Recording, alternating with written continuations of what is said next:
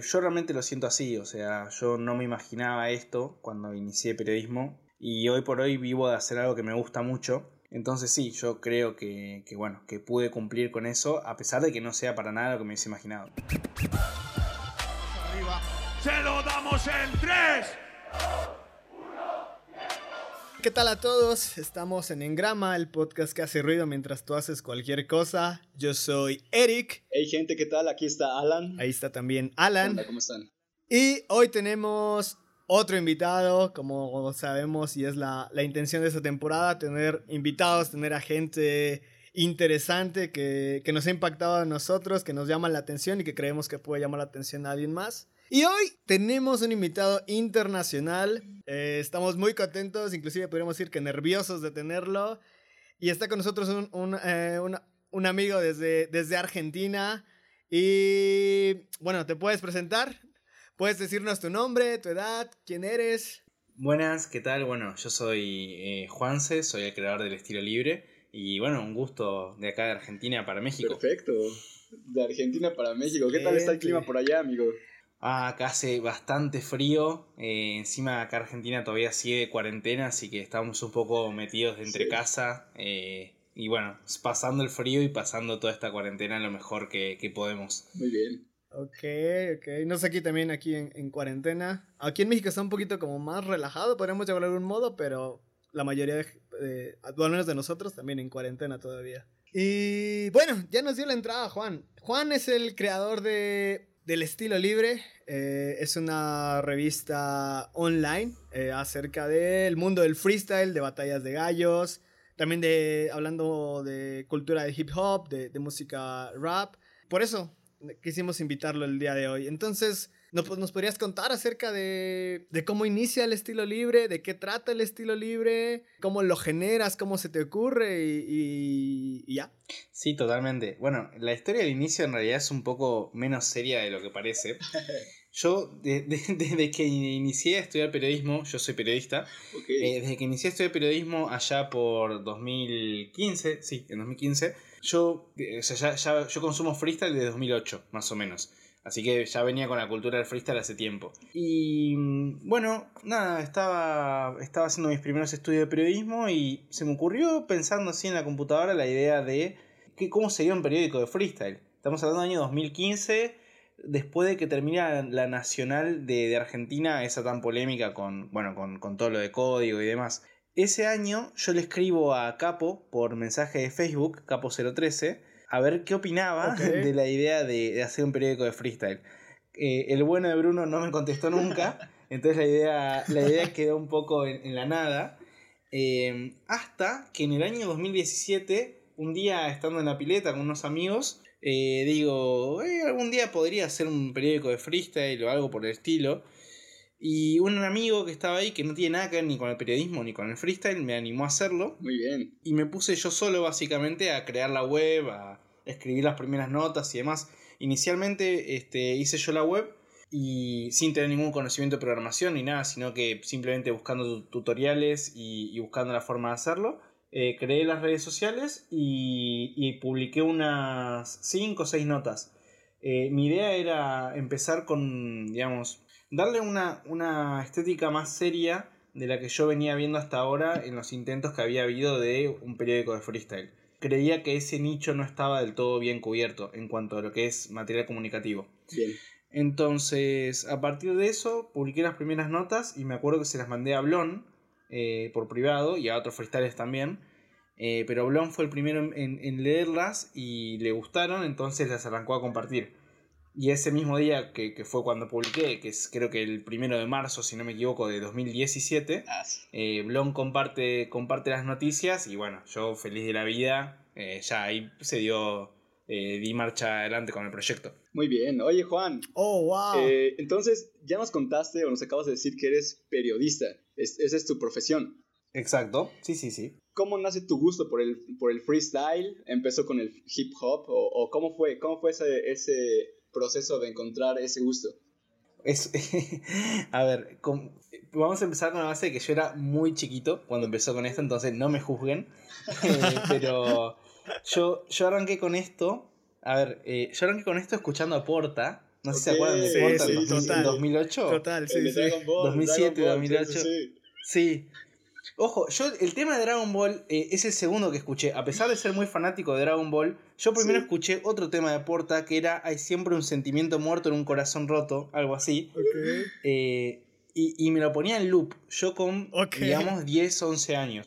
Eh, a partir de eso empecé a consumir, o sea, bueno, eh, empecé a escuchar Porta, me hice muy fanático y después otros raperos como, como Nach y Zetapu. Sí, sí, Eh, sí. Y de ahí, bueno, había bastantes referencias en los temas, a las batallas de, de gallos y demás. Y un par de amigos que me hice por MCN, me acuerdo de esa época, amigos de, de que había uno de Perú, otro de España y otro de, no, no sé, de algún país de, de hispanohablante, digamos, Sí. eh, que también escuchaban rap. Mm, Creo que me los crucé en algún foro, creo que Yahoo Respuestas, mirá lo que les digo. Eh, wow.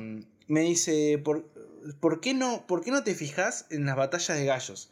Y me pasa Invert versus Tito Soul, Sí, sí, sí. de 2008, la regional, de- regional de Bilbao, me acuerdo todo. Y yo, claro, yo ahí quedé impresionado. Y pasó, pasó a ser mi fanatismo principal. Yo jugaba, yo tenía muñecos, viste, muñecos de acción. Sí, sí, sí. eh, y mis muñecos de acción no peleaban entre sí, mis muñecos de acción batallaban entre sí. Así que no sé, no sé qué habrá pensado mi madre con, con todo eso, pero, pero bueno, eh, eso fue un poco la historia del inicio. ok, ok. Y ahí me, me enloquecí con, con el freestyle, básicamente, desde que tengo 11 años. Oh, wow. ¿Qué edad tienes ahorita? Ahora tengo 23. 23 años. No.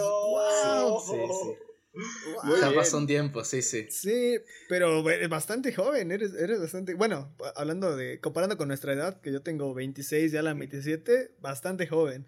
Muy bien. Y, ok, Bueno, bueno. Este, entonces, se- se- la idea inicia en 2015, pero se da inicio al estilo libre en el 2017, ¿cierto? Sí, no sé muy bien qué pasó entre medio, si es que la idea quedó ahí en un lugar en mi mente o algo, porque en realidad yo la idea la arranco en 2017 sin acordarme que en 2015 ya la había pensado. Wow. O sea, fue curioso, con el tiempo, yo entré un día a ver mis mensajes ya con el estilo libre creado y demás, entré a ver mis mensajes de, de Facebook y vi que en 2015 yo ya le había escrito a Capo sobre esto, y bueno, me quedé impresionado, porque no, que, quedó en algún lugar de mi subconsciente o algo por el estilo. Sí, sí, sí, sí. Ahora, ¿tú conoces a alguien de la escena del freestyle o fue de, de ti decir, bueno, le voy a mandar esto a Capo, le voy a mandar esto a Blom, le voy a mandar esto a varios MCs? O sea, ¿te animaste nada más o, era- o eras un total desconocido enviándole mensajes a desconocidos a ver si pegaba? Total desconocido, pero total, ¿eh? Oh. Cero. Eh, yo nunca, nunca había ido a ninguna competencia, ni siquiera, porque yo soy de un pueblo chico, eh, donde no, hay no había nada de freestyle. Ahora creo que hay una competencia o algo, pero en mi pueblo, que es de 40.000 habitantes, no había absolutamente nada de freestyle. Yo era como el único loco que escuchaba freestyle. Wow. Ok. Eh, y el primer contacto que hice, eh, bueno, además de este mensaje fallido con Capo, la primera vez que un freestyler me contestó fue FJ, eh, que me, me- o sea, yo le, le- le di ánimos cuando ganó una regional en el año 2016, si no me equivoco, y ese mismo año Papo también le mandó un mensaje de felicitaciones por su nacional y me lo contestó, pero más allá de eso no había ningún tipo de trato ni nadie me conocía. Y cuando le envié el mensaje a Blon, no me conocía de absolutamente nada. O sea, fue porque le gustó el contenido y porque se prendió y de ahí empezó todo. Oh, wow, wow. Qué wow. bien, qué bien. No sé, no sé si me equivoco, pero la Red Bull des- del 2008 creo que fue la primera competencia eh, de, de- de batalla de, de freestyle, eh, o, o no es así. Porque chequé un, un- un- un reportaje en Vice respecto a, a la primera eh, ocasión que se realizó este, este torneo de batalla de gallos y cómo fue en España, fue en, en una parte de España, pero literalmente era algo que todavía no estaba en boca de todos como ahora lo está. Entonces, eh, desde que empezaste hasta, hasta este momento ha habido un gran avance, ¿no? Sí, totalmente. Eh, la primera Red Bull es en 2005. Ah, 2005. Que la gana. Sí, que la gana el argentino Frescolate. La que le gana a Eric el que Niño, era- ¿no?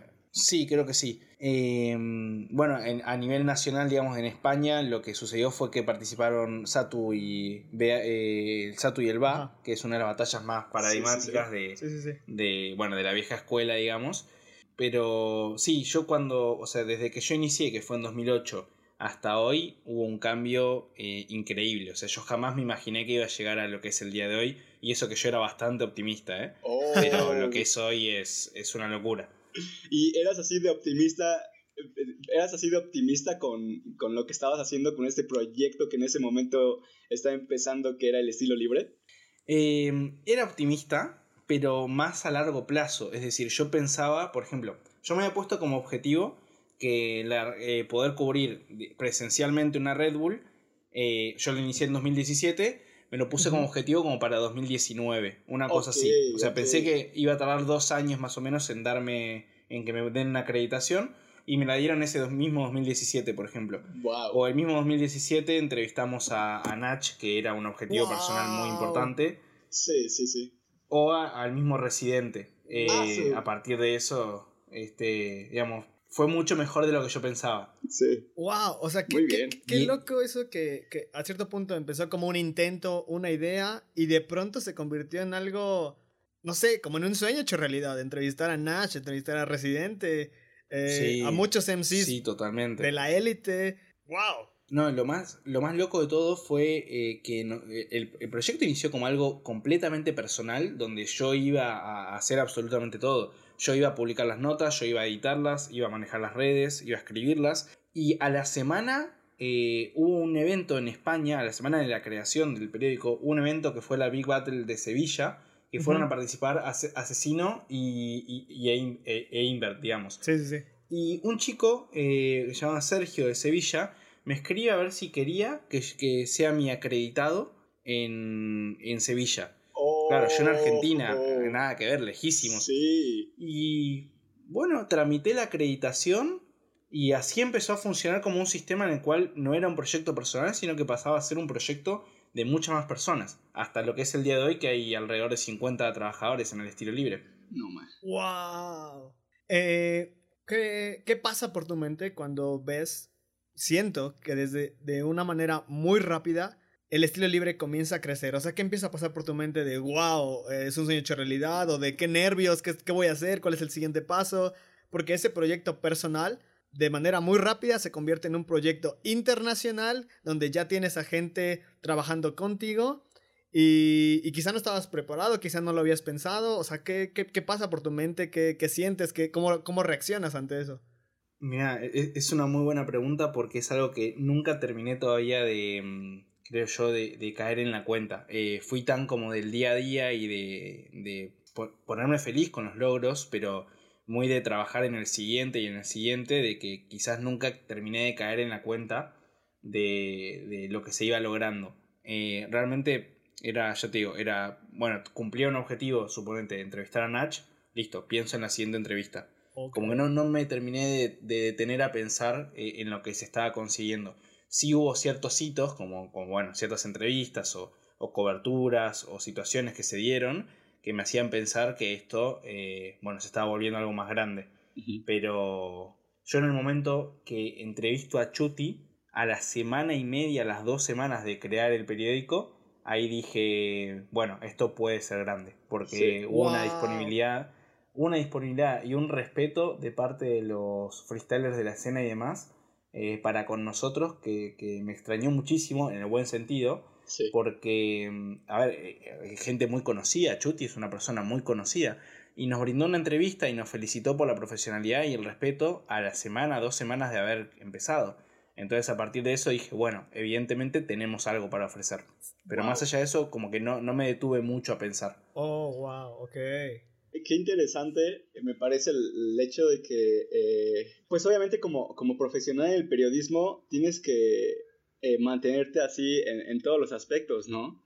Y, y como el hecho de entrevistar a freestylers importantes no te impide dejar de ser profesional, ¿no? Porque me imagino que eh, quizás hay freestylers que te, que te gustaría entrevistar más que otros, pero por algo se empieza siempre, ¿no? Y, y no das como, no echas de menos una entrevista con alguien que apenas está empezando a alguien que ya está establecido también en la escena, ¿no? Entonces, eso tiene que ver mucho con el profesionalismo que, que aprendes en la, en la carrera o fue algo que, eh, que fuiste aprendiendo por, sí, por tu propia cuenta. Mirá, yo desde el día uno me propuse ser un periodista y dejar de ser fanático. Oh, y, perfecto. y yo, este, o sea, a Chuti le reconocí mi fanatismo, pero más allá de eso, no hice, o sea, no, no le pedí más que eso. Digamos, de, yo le dije, mira, Sí. soy muy fanático tuyo, muy, muy fanático tuyo, pero esta entrevista te la hago como periodista. Y la única Qué bien. foto, la única foto que pedí en toda mi vida eh, con las entrevistas que he hecho y demás fue a Can, eh, el Ujú. español, porque Can significa un montón para mí a nivel eh, personal por su música y demás, y porque pegué una Sí. relación personal con él. Eh, o sea, me, no, no soy amigo, eh, porque la palabra amigo es muy fuerte, pero sí que, que en su día compartimos en algún que otro evento y demás, y, y la relación eh, fluyó, y la verdad que para mí fue muy significativo, entonces le dije, mirá, saquemos una foto para que me quede, pero después eh, jamás pedí una foto y jamás quise ponerlos en un lugar donde, donde ellos sientan que los estaba entrevistando un fanático. Que no estoy en contra de eso, ojo, Wow. creo que es, es una elección de cada uno como periodista y me parece súper respetable. Yo, en mi lado, jamás quise pedir una, una foto. Oh, wow. Ahora, ah, eh, ahora eh, está súper interesante eso que comentas, ¿no? Porque al fin de cuentas, el, el mundo de, del freestyle específicamente, eh, es- eh, los que lo siguen son fanáticos de ese tipo de, de, de- de ambiente o de, eh, fanáticos de, la- de las batallas, fanáticos de ciertas personas. Y ahora, alguien que crea un periódico, obviamente es fanático. Y, y ese paso de decir, ok, soy fanático, pero voy a dejar hasta aquí mi fanatismo y voy a dedicarme a hacer un periódico serio, que es lo que a mí me fascinó del estilo libre, que de un hobby se volvió algo sumamente serio, bien hecho, con mucha profesionalidad, que tú lees las notas. Yo empecé a leer el estilo libre ah, en 2018, porque me, me hago fanático del, del freestyle en 2017, cuando Asesino gana la Red Bull, y ahí empiezo a consumir todo lo que puedo. Y lees las notas de- del estilo libre y dices, ¿qué rayos? Parece que este periódico lleva años trabajando por el tipo de notas, el tipo de entrevista, la manera en que se escribe, en que se está desarrollando. Se veía un periódico súper profesional y, y que ahorita nos cuentes que llevaba meses, quizá un año de crearse, es una locura. O sea, qué, qué, qué bien realizado y, qué profe- profesionalismo bien aplicado a, a- a tu trabajo pudiste desarrollar. O sea, es increíble para mí. Bueno, muchísimas gracias. Sí, sí, fue un intento desde el primer día hacerlo de esa forma.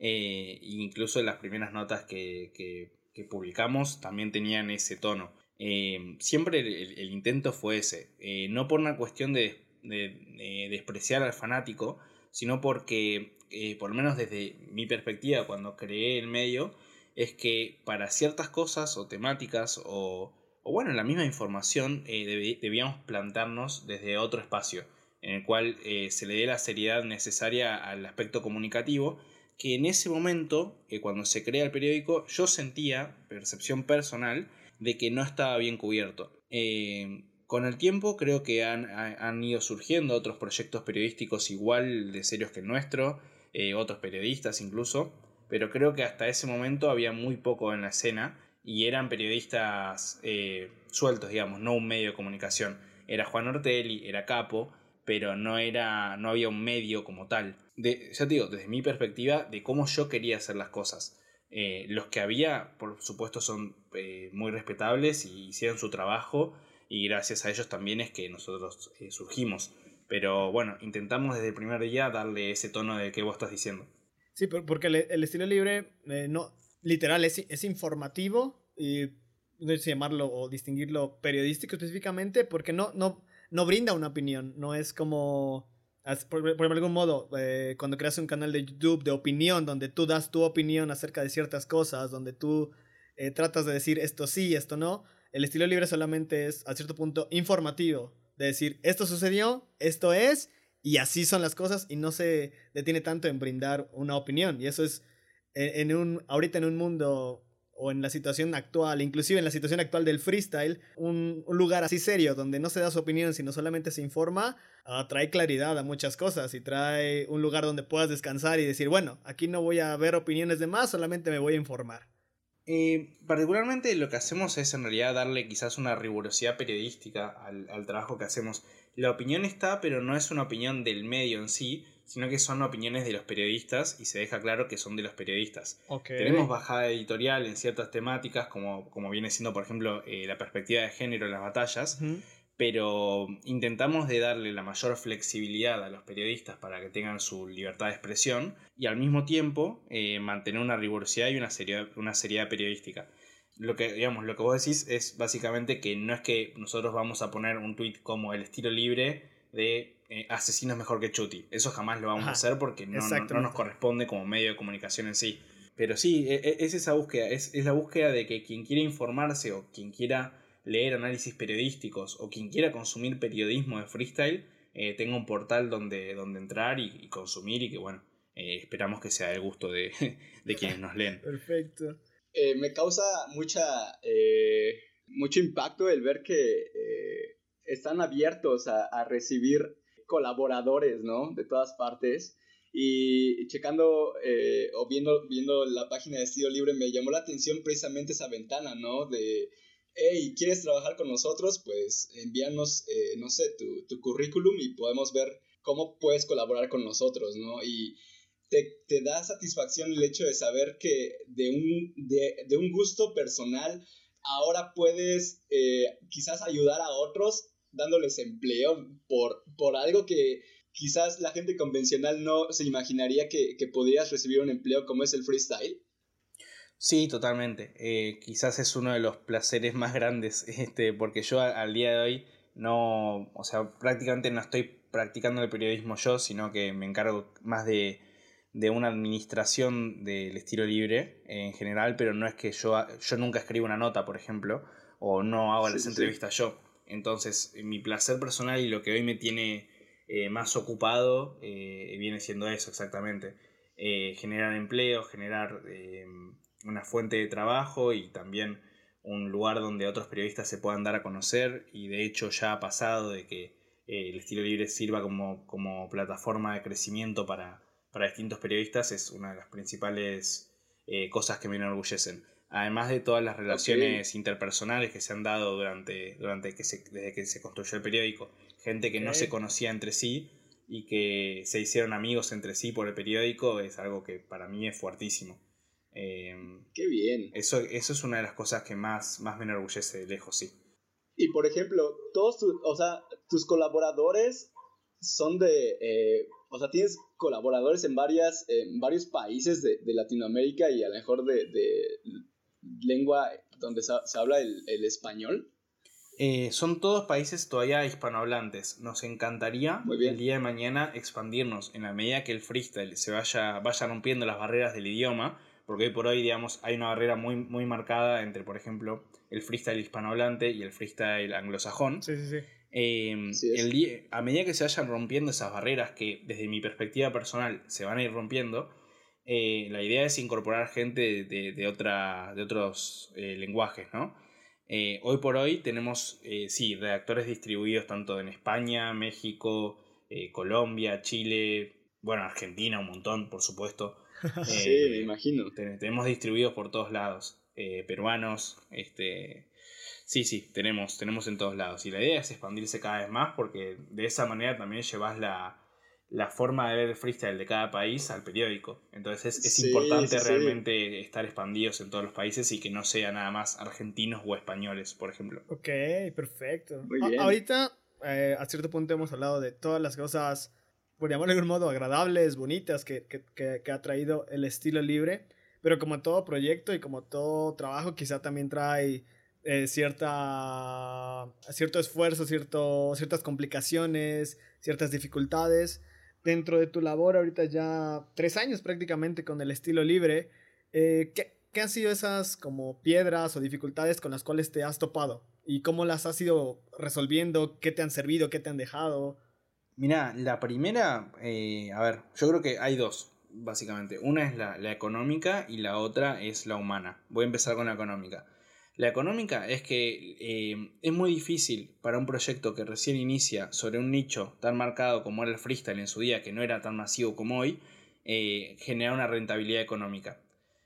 nosotros, nosotros desde el primer día intentamos de priorizar generar un buen producto para el día de mañana, que el día de mañana es hoy, básicamente, pero el día de mañana oh. poder generar eh, o, vivir de esto o estar en caminos o en vías de, decir, bueno, podemos llegar a ganar dinero con esto. Eh, claramente estos tres años no hubo un rédito económico suficiente como para solventar el proyecto. Lo fui solventando de mi, de mi bolsillo y con la, fe, con la fe ciega de que el día de mañana eh, se iba a poder rentabilizar. Eh, por suerte, digamos, con el tiempo esa inversión parece que, que va, a dar, va a dar frutos. esa fue la primera, digamos, y que estemos todos convencidos, todos los trabajadores del estilo libre, de que el día de mañana esto eh, puede ser una fuente de trabajo para nuestra vida y no solamente un hobby periodístico. Eh, pero bueno, hay gente que obviamente, y, es súper razonable, le, costó mucho ver eso y, se fue yendo en el camino, hay gente que, inició y que se fue y, nada, son procesos que se fueron terminando, eh, que bueno, que obviamente significaron golpes para el periódico, pero que son perfectamente entendibles. y bueno, eso por un lado.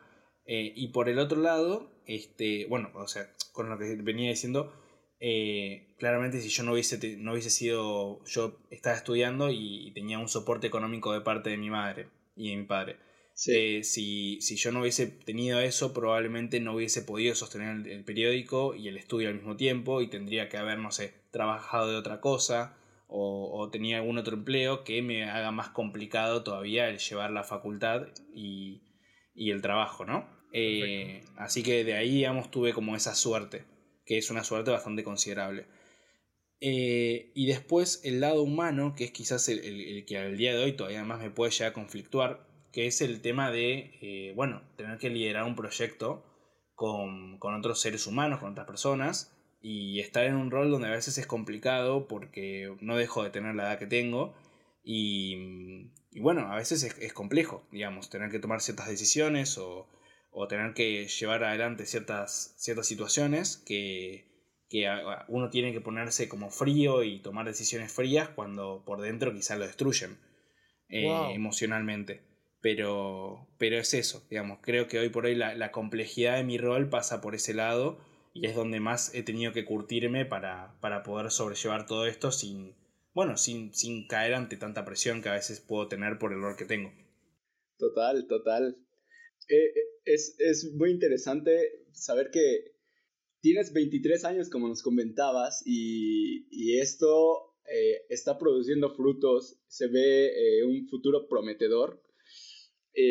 yo me pregunto lo siguiente, o sea, antes, antes de empezar todo esto, ¿tuviste algún, algún momento de quiebre, algún momento como de, ¿qué estoy haciendo con, mi vida? ¿Qué, ¿Qué, voy a hacer? No sé, me causa, me causa, eh, eh, pues sí, me causa como esa, esa pregunta de, mm, no sé, o sea, parece muy, muy, muy loco que a los 23 años algo ya, ya haya tomado un rumbo, ¿no? Cuando muchas veces a esa edad... Eh, muchos estamos como en ese proceso de, ¿y ahora qué voy a hacer? ¿Ahora cuál es el siguiente paso? ¿no? Sí. Yo me pregunto lo, lo mismo para ti. Sí, mira, a ver, yo tuve dos etapas en las cuales eh, tuve como esa duda. La primera fue antes de crear el periódico, eh, que yo estaba en mi segundo año de, universidad. Yo siempre fui muy de, tener proyectos en la cabeza, de querer hacer cosas. Eh, y en mi segundo año de universidad, este, bueno, yo empecé a ser ayudante de profesor, porque me fue bien en una materia, digamos, y el profesor me ofreció eh, ser ayudante. No sé, no sé cómo se lleva eso en las universidades de México, pero es básicamente que un alumno haga como rol de intermediario entre el profesor y eh, el resto de los alumnos. Oh, Algo así sería. Bueno, y era una materia de escritura y demás, y se me ofreció eh, tener como salida por el lado académico del periodismo, que es la, bueno, escribir tesis, escribir trabajos académicos de ese tipo y bueno, ahí tuve esa duda, pero yo quería vivir el periodismo como lo había soñado, que era eh, haciendo notas, eh, yendo a trabajar al, campo, por así decirlo. Em, ahí fue un momento de duda que fue justo antes de, empezar el periódico, que no sabía muy bien qué iba a hacer, em, pero nada, como recién estaba empezando la carrera, tampoco es que me volvía loco. Sí me agarró cierta frustración porque como, bueno, como sabrán, no sé muy bien cómo es México, pero creo que en general el periodismo vive una crisis de, trabajo bastante grave.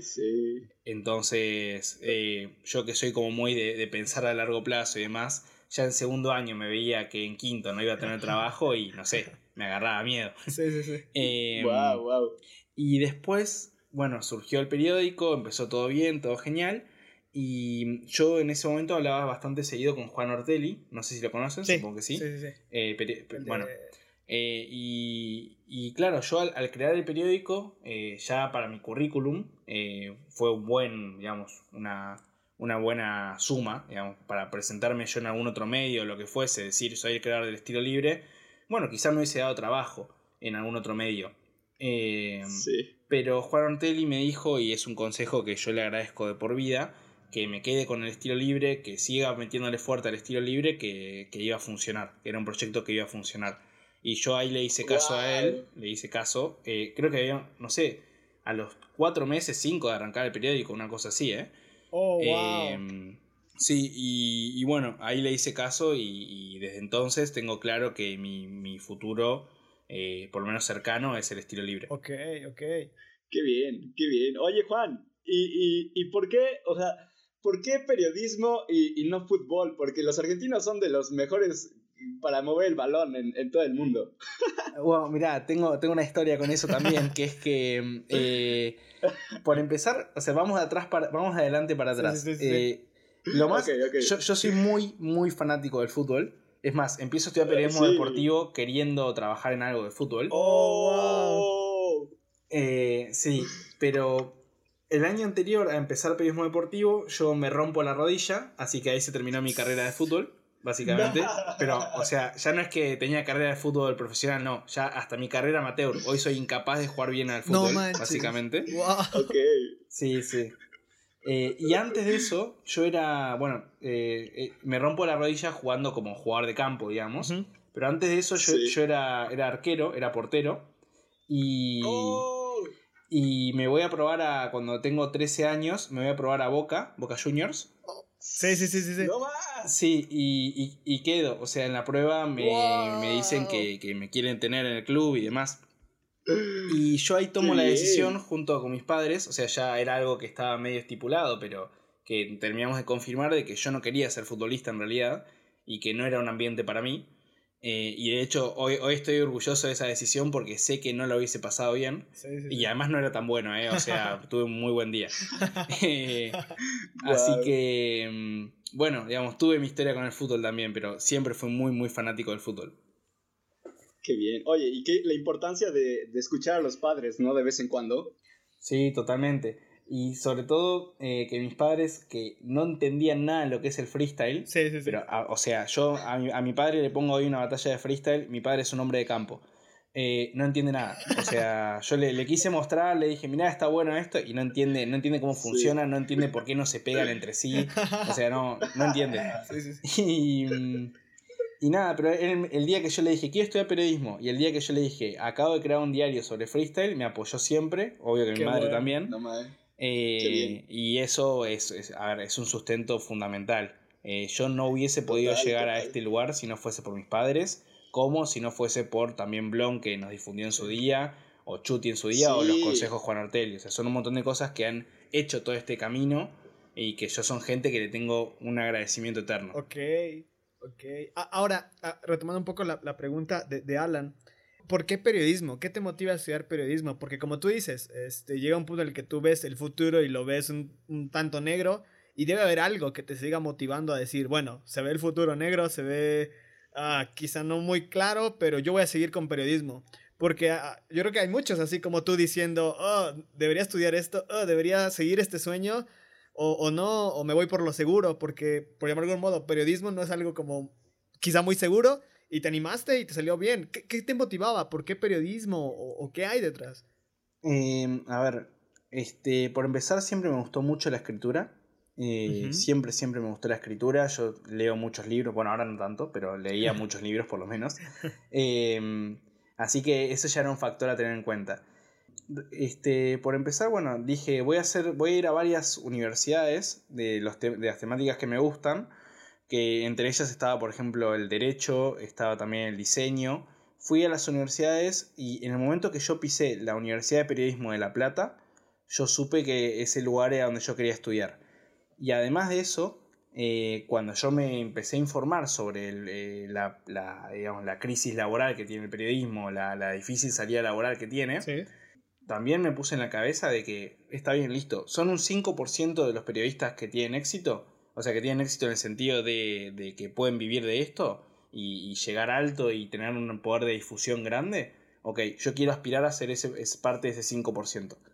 Eh, sí, total, total. O sea, me puse en la cabeza ser lo más ambicioso posible y creer en mí mismo, porque la verdad que si uno no cree en sí mismo, nadie lo va a hacer por uno.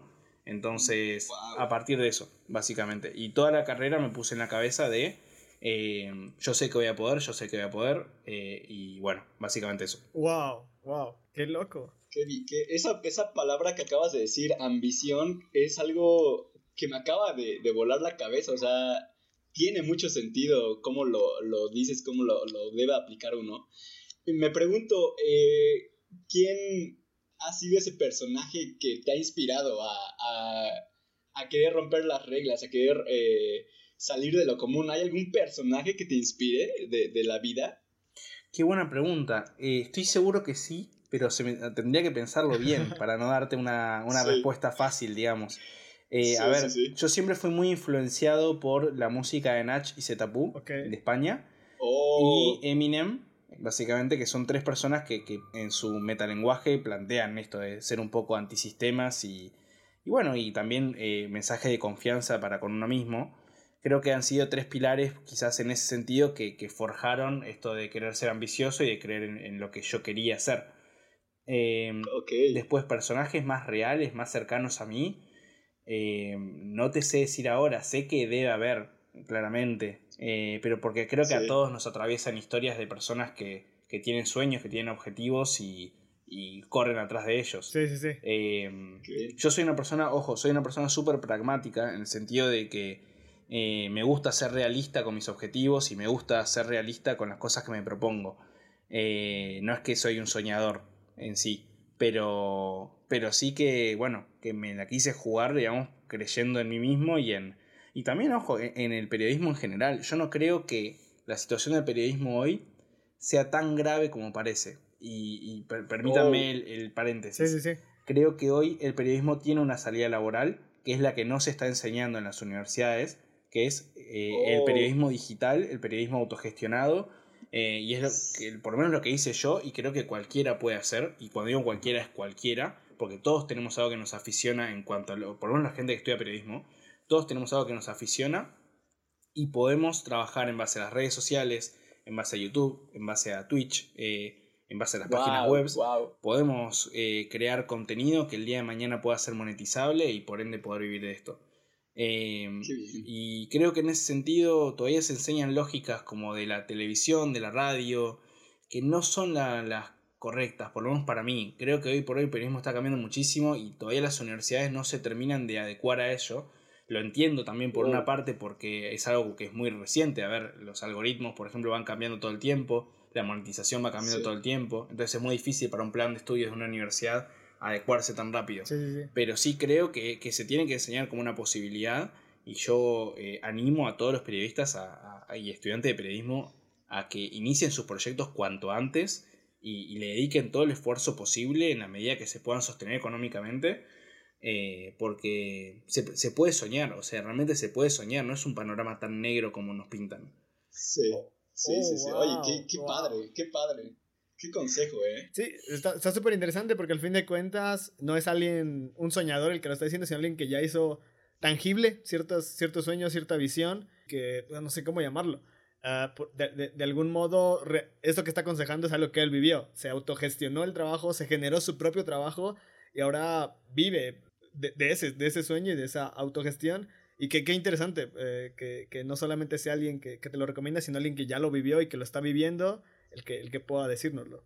Y creo que también, eh, como lo dices, estamos en, un, en unos tiempos, en un tiempo en el que las oportunidades ya están ahí, en, en, tu celular la, la, puedes encontrar, ¿no? O sea, no, no estamos en los años 60, en los años 50, donde eh, no había tanta difusión o tantas maneras para hacer contenido, y ahora hay cantidades ilimitadas para hacerlo, ¿no? Entonces, la cosa es arriesgate y hazlo, ¿no? Exacto, sí, por, lo menos esa es mi perspectiva. Entiendo también eh, quienes se quieran quedar en un plano más, más, más tangible. a la hora de practicar eh, el periodismo, a la hora de, de ejercer este oficio. Em, lo entiendo, lo súper entiendo porque son formas de verlo. Yo personalmente creo que si en el periodismo no te animás a soñar, eh, te quedas, te estancás. Eh, más teniendo en cuenta de que, hay, de que hay formas de llegar a, los sueños de uno. Sí, sí, sí. Eh, es mi forma de verlo, ya te digo. O sea, tampoco es que tengo siglos de experiencia, pero en mi corta experiencia yo he cumplido muchísimos objetivos propios y, y creo que la forma ha sido soñando y yendo atrás de ese sueño. Sí. Ahora, el crecimiento, el crecimiento del estilo libre, por llamarlo de algún modo, eh, fue de la mano o fue directamente proporcional al boom del, del freestyle. De, de, pasar de ser un evento que seguía cierto tipo de, de, gente nada más como hobby, a que en 2018, 2019 y ahora 2020, a pesar de, la cuarentena y lo que sea, tiene una, una, exposición muy grande, llegando ya a lugares, eh, ¿cómo llamarlo? a llenar estadios, a, tener eh, la mirada la, de la televisión pública, de, del periodismo tradicional, por llamarlo de algún modo. ¿Qué, ¿Qué, ha sido para ti no tan solo el, el, ver tu periódico crecer, sino ver ese hobby y eso que tanto te apasionaba crecer? O sea, es también un, un sueño, algo que te da alegría. ¿Qué, qué es para ti ver ese crecimiento de, del freestyle? Eh, este, sí, sí me encantó. O sea, siempre fui muy pro de, de que esto progrese. Eh, o sea, siempre me encantó la idea de que esto crezca y se vuelva mucho más grande. Eh, y obviamente lo festejo como, como fanático del freestyle y también como periodista porque obviamente hace que mis posibilidades de vivir de esto sean mayores. Eh, también he tenido las épocas en las cuales ciertas cosas que, que se hacían en pos del progreso o ciertas inclusiones de ciertas marcas o lo que fuese, todo lo que, lo que conlleva una masificación, digamos, no me termine de, de, de cuajar. Porque esto no deja de ser algo que, que arrancó muy de abajo eh, y, que, y que eran pibes antes, o sea, eran chicos rapeando en una plaza, chicos y chicas rapeando en una plaza. Y a veces sentir como que nos alejamos cada vez más de esa esencia eh, me golpea un poco. Okay. Y, y, me hace como tener nostalgia por, por las épocas en las cuales esto era mucho más chico. Pero creo que es eso, creo que es como más una sensación eh, mía que algo objetivo, por así decirlo. Eh, he tenido idas y vueltas con todo esto del progreso. Hoy por hoy me, encuentro en una posición donde creo que eh, el progreso bien llevado y bien pensado, que es eh, lo que creo que está sucediendo ahora, está siendo bastante bueno y eficiente para, el freestyle. pero eso, tiene que ser un progreso pensado. No, no, no, se tiene que progresar por progresar. Ok, ok. Perfecto, perfecto. Por ejemplo, ¿cuál es el evento que, te ha tocado cubrir en el que no pensaste estar y que más has disfrutado? Uf, em, a ver, me, cuesta mucho decirte que disfruto de los eventos cuando los, cuando los cubrí en su día, porque me enfocaba mucho en hacer mi trabajo y, hacerlo como lo máximo posible para generar contactos, generar entrevistas. Sí, sí, no ibas como fanático, sino como periodista. Claro, Sí, y, y, además soy una persona que, que, cuando está en esos eventos es como que mi mente va a mil y estoy súper, eh, o sea, súper eufórico, pero, pero enfocado en el trabajo, no, quizás no, no, no me permito como sentarme y disfrutar. Eh, el evento más significativo en ese sentido fue, creo yo, la Red Bull 2017 Argentina, que ahí entrevisto a Woz eh, antes de que Woz se haga campeón. Y por ejemplo, tenemos una anécdota en la cual, eh, bueno, ese, ese, día yo conozco a vos. Eh, tenemos una anécdota en la cual eh, vos, yo y mi novia, que, que, me acompañó a los eventos y me hizo de soporte periodístico un montón en los inicios, nos vamos detrás de una cocina de Red Bull que estaba ahí, estaban cocinando como para los gallos y demás. Y vos estaba súper nervioso, pero súper nervioso, ¿eh? Sí. Em, Y, se, apoya, se apoya sobre una heladera de Red Bulls eh, para como buscar un sustento o algo. Tuvimos que iniciar la entrevista tres veces porque al principio se trabó y me dijo, bueno, arrancamos de vuelta. Y después, cuando se apoyó en la, en la heladera de Red Bull, eh, tiró todas las Red Bulls, básicamente. Hizo, hizo un enchaste terrible en, en toda la cocina. Tuvimos que obviamente juntar las Red Bulls, hacer la entrevista y salir rajando ahí porque nos iban a retar. Eh, y, así mil cosas que pasaron en esa nacional, como la primera vez que entrevisté a De Toque, la primera vez que entrevisté a Papo. Bueno, y yo para ese momento ya era amigo de Cacha, soy, soy amigo personal de Ah, Cacha. eh, así que Oh. si, si llega, llega a escuchar esto, le mando un abrazo enorme y que lo quiero mucho. Ah, qué Eh, bien, ahí está. Sí, este, bueno, y también ahí entrevistarlo a Cacha, y yo ya ahí era amigo de Cacha, por ejemplo, y tuvimos que iniciar la entrevista tres o cuatro veces porque él me hablaba como, Como si yo fuese su amigo. Y la idea era hacer una entrevista seria, seria, claro. No, no que sea su amigo. Eh, así que bueno, eso. Y después quizás el que más disfruté, pero por el hecho de generar algo significativo para mí, fue un evento que se llamó Movistar Free Music, eh, donde estuvo Nach justamente. Eh, también estuvo Paulo, Ok. Echo, eh, Sony, Wolf, si no me equivoco.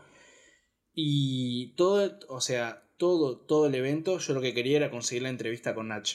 Para esto, imagínense que nosotros tendríamos alrededor de 2.000 seguidores en Twitter, una cosa así. No era más que eso, era muy pequeño todo todavía. Y ahí eh, la jefa de prensa tenía, para entrevistar a Nach, tenía otros medios mucho más grandes que el mío, o sea, medios de, de medios nacionales o internacionales que querían la misma entrevista que yo. Y por algún motivo le simpatizamos, no sé qué pasó ahí, realmente eh, cosas del destino, que termina siendo que la entrevista a Nach nos la da a nosotros nada más y a otro medio. Y, y encima lo que pasó fue que la jefa de prensa nos consigue la entrevista. Nach quería hacer la entrevista, pero eh, la gente de seguridad no nos dejaba pasar a donde estaba Nach para ser entrevistado.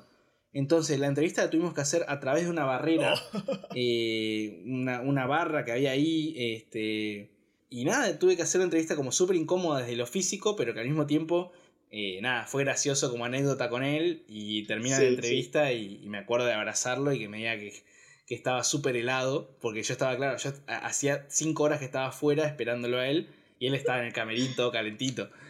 Eh, entonces, bueno, eh, eh, y, y ahí fue como un momento significativo porque yo a Nach lo escucho desde, como le dije, desde que tengo Sí, eh, sí, 10, sí. 11 años. Y para mí era como un, un hito que quería cumplir en mi vida y lo cumplí cuando tenía nada, está. eh, 20 años y recién iniciando en el periódico. Así que ahí se No. fue Nach y con mi novia, que también estaba ahí, nos, nos regamos a llorar de felicidad, básicamente. Ah, qué qué bien, qué bien, qué bien, qué bien, qué bien. Oye, ¿qué, qué, qué ha sido para o cómo, cómo te has sentido en esos momentos que estás entrevistando a Nash, que entrevistas a Residente? ¿Cómo gestionas eso? Porque a pesar de que vas bien enfocado, vas bien mentalizado, pues los nervios normales de entrevistar a alguien famoso y que a cierto punto también son como tus, tus héroes, quizá. que- es, ¿cómo, cómo, gestion, cómo, ¿Cómo gestionaste eso? ¿Cómo no te trabaste? ¿Cómo no tiraste unas latas como, como vos, quizá?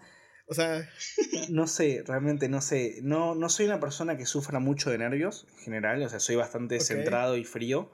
Eh, no, no suelo tener nervios eh, en casi ningún tema. Eh, sí me pasó algo muy raro con Acru, que, que Acru, no era yo demasiado fanático de Acru en ese momento, ahora soy hiper fanático, pero Sí. Acru tiene algo místico, algo extraño, su persona tiene algo, algo especial que me intimidó. O sea, la vez que yo entrevisté a Acru me sentí intimidado por Acru, eh, pero no porque Acru sea malo ni nada por el estilo, es súper amable conmigo y todo. Pero la entrevista me salió medio rara justamente porque es, es alguien que tiene como algo especial, no sé. Y esa es la única entrevista que yo recuerdo decir, lo entrevisté horrible. Porque el tipo, me, me- el, el tipo me intimidaba. O sea, yo me sentía intimidado. Como que estaba frente a algo, a alguien especial. Que con el resto lo pude manejar bien. Eh, pero no sé, con, con Acru recuerdo sí decir, "Mm, acá, acá entrevisté muy feo. Eh, ok, ok. la neta es que eh, esta plática, esa charla que hemos tenido contigo, que más que plática o charla ha sido literal una entrevista con- contigo, Juan, eh, me, me impresiona todo lo que has logrado y, y es la razón por la que eh, quisimos platicar contigo, ¿no? Y, y- y- y creemos que estás haciendo cosas súper loquísimas. Eh, entonces te agradezco esta, esta oportunidad que nos das también a nosotros porque nosotros no estudiamos periodismo ni nada de eso, entonces ya, ya te vas a imaginar por qué nuestras preguntas quizás son muy eh, chafas tal vez, pero eh, gracias por eso, o sea, gracias por la oportunidad de abrirte a, a- a querer platicar con, con gente desconocida, ¿no? Hasta cierto punto. Y otra cosa que me surge como pregunta es el hecho de siempre, siempre que estamos empezando algo, tenemos un, un nombre o algo en mente que queremos ponerle a ese, tal, a ese proyecto, ¿no? ¿por qué decidiste el estilo libre? O sea, entiendo que tiene que ver con, con freestyle, Freestyle. pero ¿por qué exactamente el estilo libre? Bueno, por empezar, eh, de nada, realmente disfruté o vengo disfrutando mucho esta charla, así que quédense tranquilos que las, las preguntas están más que bien y, y es un placer poder hablar así. Este, así que, y bueno, ánimos por supuesto con todo el proyecto. Em, Muchas gracias. no, y, Gracias. y re- respecto a lo del estilo libre, em, la verdad que por empezar quería que el nombre sea estilo libre, no el estilo libre. Pasa que el estilo libre, con, con el artículo de adelante, estaba tomado en lo que son los dominios web. Entonces, bueno, quedó, quedó el estilo libre. Ya está. Eh, sí, sí, sí. Y nada, fue como la traducción de freestyle al español es estilo libre. Y dije, bueno, no me voy a complicar mucho, la verdad. O sea, eh, estaba, estaba bastante servido. Entonces, y además, como, como hay rimas, por ejemplo, en una de asesino, si no me equivoco, que dice soy el fucking king del estilo libre, dije, bueno, ya está. Me van a nombrar gratis en las batallas. Eh, no, no, la verdad que no hay un sentimiento más profundo que ese. Eh, era como la búsqueda de querer hacer algo sencillo y que, que pueda pegar. Cool. Y, Cool, cool, cool. y bueno, creo, o sea, creo que por ahí, eh, justo ahora que, que estamos haciendo un rediseño de la marca en todo sentido, tanto estético como conceptual, sacamos la obligatoriedad de poner el estilo libre para todo y ahora en algunas cosas ponemos estilo libre solo y está todo bien. Digamos. Oh, Entendemos que hoy sí, por hoy sí, la, sí, la marca se ha establecido como para poder usar nada más eh, estilo libre. Pero, Bien, pero ya les digo, inicialmente la idea era que sea estilo libre y bueno, mutó.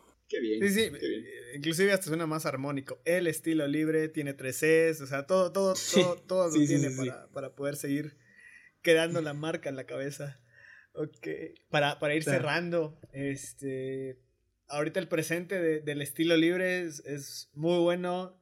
Yo, yo digo, yo lo he visto desde 2018 y dejé, dejé un rato de seguir el estilo libre y volví a verlo y dije, wow, o sea, cómo ha crecido. Empecé a ver en redes que era como de, hey, ¿quieres unirte? En, la, en, las, en las, si no me equivoco, en las internacionales, o al menos en la última, teniendo a los MCs como colaboradores para, para comentar la, este, sí, las batallas. O sea, el estilo libre ha crecido un montón, se ve un presente brillante. Eh, quizá, como todos, no queremos hablar del, futuro, pero al menos en, en- quizá en un sueño o en, en tu idea, ¿qué ves para, para, para el estilo libre? O quizá para ti como periodista, eh, ¿cómo, cómo, cómo te ves? O, o qué hay? ¿O qué es lo que ambicionas o sueñas para lo que viene? Mira, el, que el presente del estilo libre sea el que es, eh, está muy relacionado con un futuro cercano y también a, a mediano plazo, donde no puedo decir mucho porque realmente no hay nada, no hay nada firmado, ni Sí, estamos sí. como...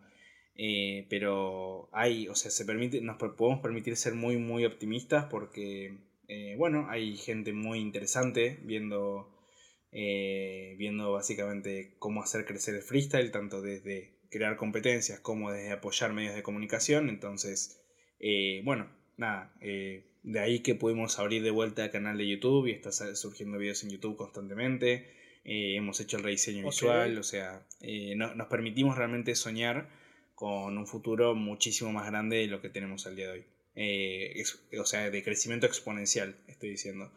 Ojalá que sea así, si no se llega a dar, o sea, sigue siendo un producto bastante interesante, creo yo. Pero a futuro estamos justo en el momento donde nos permitimos soñar fuerte, en serio.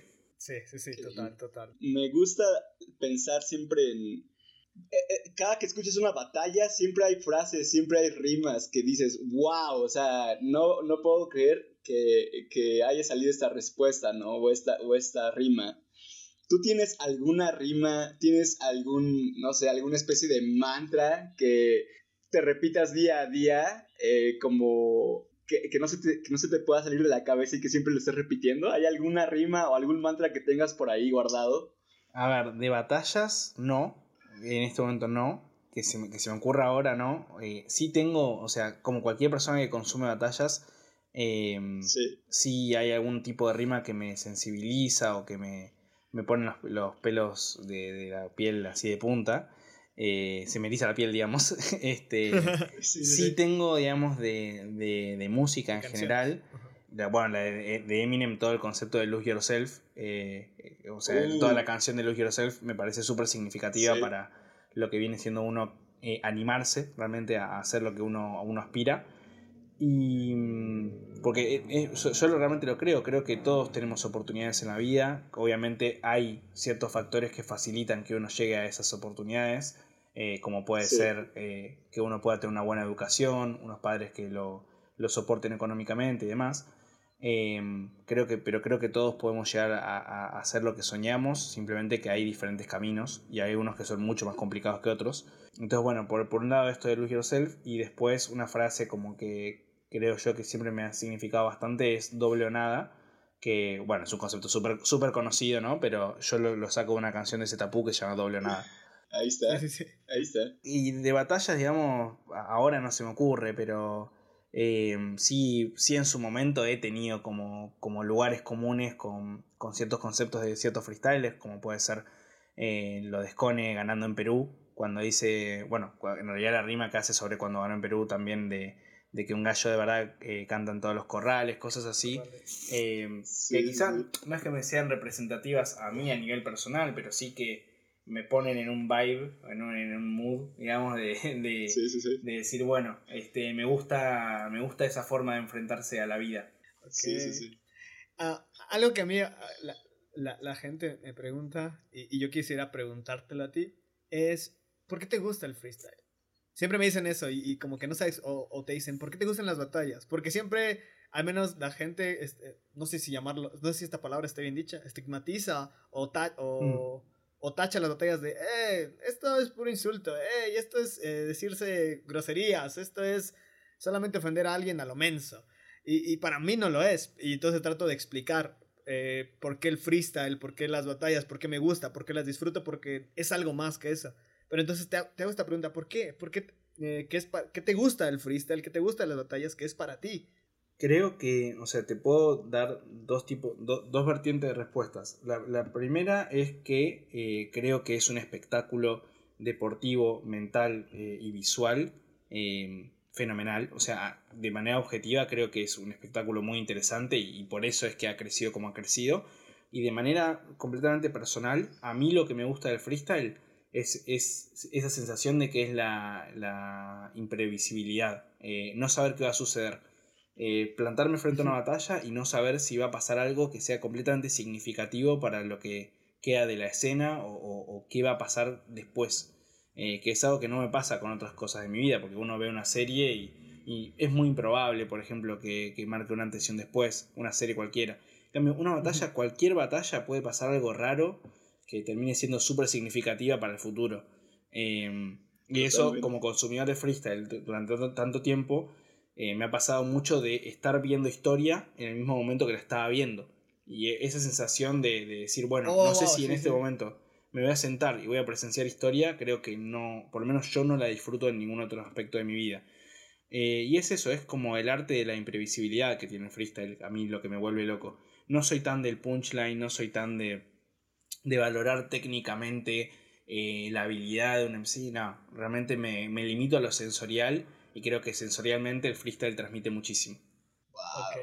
Pues ya, la verdad es, eh, pues no sé, o sea, e, esta charla ha sido algo súper interesante, súper agradable y pues gracias por tomarte este tiempo para hacer esto. Sabemos que eh, tienes un montón de cosas que hacer y, la verdad es que estamos demasiado, demasiado agradecidos por porque te dieras este tiempo para poder charlar con nosotros, ¿no? Entonces, este, no sé, Eric, ¿qué más quieras decir?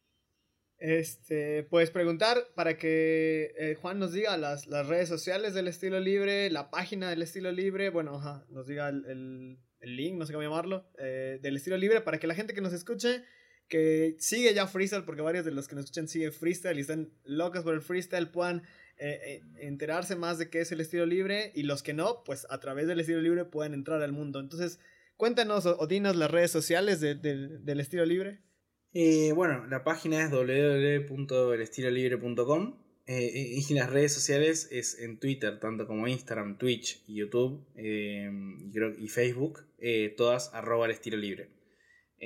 Ahí pueden encontrar todo lo que, lo que hacemos todos los días. Hay información, análisis y contenido también, digamos, original para también entretenerse un poco.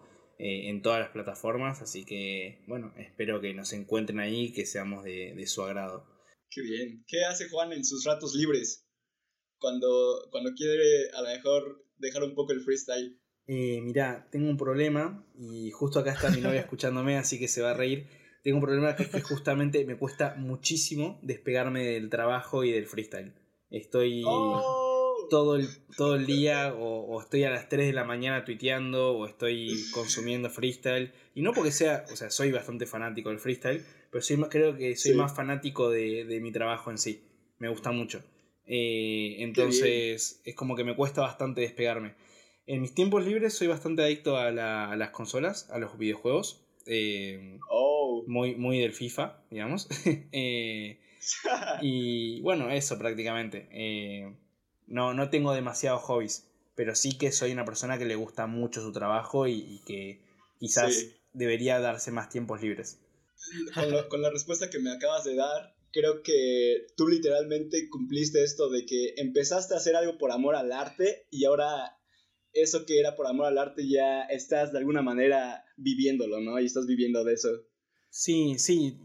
Este, yo realmente lo siento así, o sea, yo no me imaginaba esto cuando inicié periodismo y hoy por hoy vivo de hacer algo que me gusta mucho, eh, en un rol que jamás me hubiese imaginado porque yo quizá me imaginaba más trabajando en alguna redacción o algo por el estilo. Sí, sí, sí. Que hoy por hoy la verdad que no escribo noticias, eh, no escribo análisis y mi rol es más que nada administrativo. eh, a mí nadie me, nadie me conoce, digamos, como, como, como una cara reconocible dentro del freestyle, sino que Sí, estoy ahí sí. un poco entre las sombras, pero yo disfruto eso. Realmente lo que disfruto es, es eh, gestionar y es organizar mi medio y, y generar un producto comunicativo que sea interesante para la gente y que sea útil para la gente. Entonces sí, yo creo que, que, bueno, que pude cumplir con eso, a pesar de que no sea para nada lo que me hubiese imaginado. Sí, total, total, Qué total. bien, qué bien, Qué- qué, qué bien, chido. qué bien. Pues muchas gracias, Juan. Como, como comentábamos al inicio, más o menos a la mitad de la charla, nuestra única intención es platicar con gente eh, que creemos que está haciendo algo, cosas muy chidas, quizá en un ámbito un tanto muy local, a veces un ámbito un poco más grande. Y, creo que lo que tú haces, lo que ha hecho el estilo libre, cumple la función de- de- de- del, del podcast, el poder mostrar a la gente que sí se pueden lograr ciertos sueños, sueños que a veces nadie, ni siquiera so- soñábamos, que eso es lo más extraño, cosas que solamente se volvieron sueños hechos realidad. Entonces, muchas gracias, de verdad, nos ayudó, a nosotros nos inspiran estas Sí, la charlas, neta, esperemos que a alguien más les pueda inspirar y gracias por tu tiempo, lo que estás haciendo con el estilo libre, lo que está logrando el estilo libre para nosotros es algo increíble, es algo muy bueno, deseamos con todo el corazón de verdad que siga creciendo y que, no sé, salte Totalmente. o, o dé el paso a, a cosas más grandes todavía. Muchas gracias, Juan. No, de la nada. verdad nos gustaría, Sí. nos gustaría aprovecharte toda la noche, pero también hay que dormir un rato, ¿no? nada, de nada. Realmente fue una charla que disfruté muchísimo. eh, los animo mucho a que sigan con este proyecto porque además, eh, ya les digo, no es, eh, no es cosa de todos los días que un entrevistado se sienta tan cómodo como me sentí yo hoy acá. Así que los súper animo a que, a que sigan con este proyecto porque creo que les puede ir bastante bien. Eh, y obvio que cuenten conmigo y cuenten con, con el periódico para lo que necesiten, que ahí estaremos. eh, siempre Wow. a- animando a, a que haya proyectos de este tipo y, y bueno, en lo que podamos ayudar, acá estamos. Perfecto. Pues muchas gracias Muchas a todos. gracias. Los animamos a seguir escuchando los episodios. Los animamos a seguir el freestyle, a seguir el estilo libre, a seguir a, a- a Ingrama, que es este podcast en, en Instagram, en, en- en Spotify, en las demás plataformas, en Instagram como Ingrama Pod. Y muchas gracias. Otra vez, muchas gracias, Juan. Gracias, Alan. Y nos despedimos. Muchas gracias, gente. Esto ha sido, es y será el estilo libre. Un abrazo grande. Un abrazo. Bye. Muchas gracias, Juan. Nos vemos. Saludos. Paramos nuestros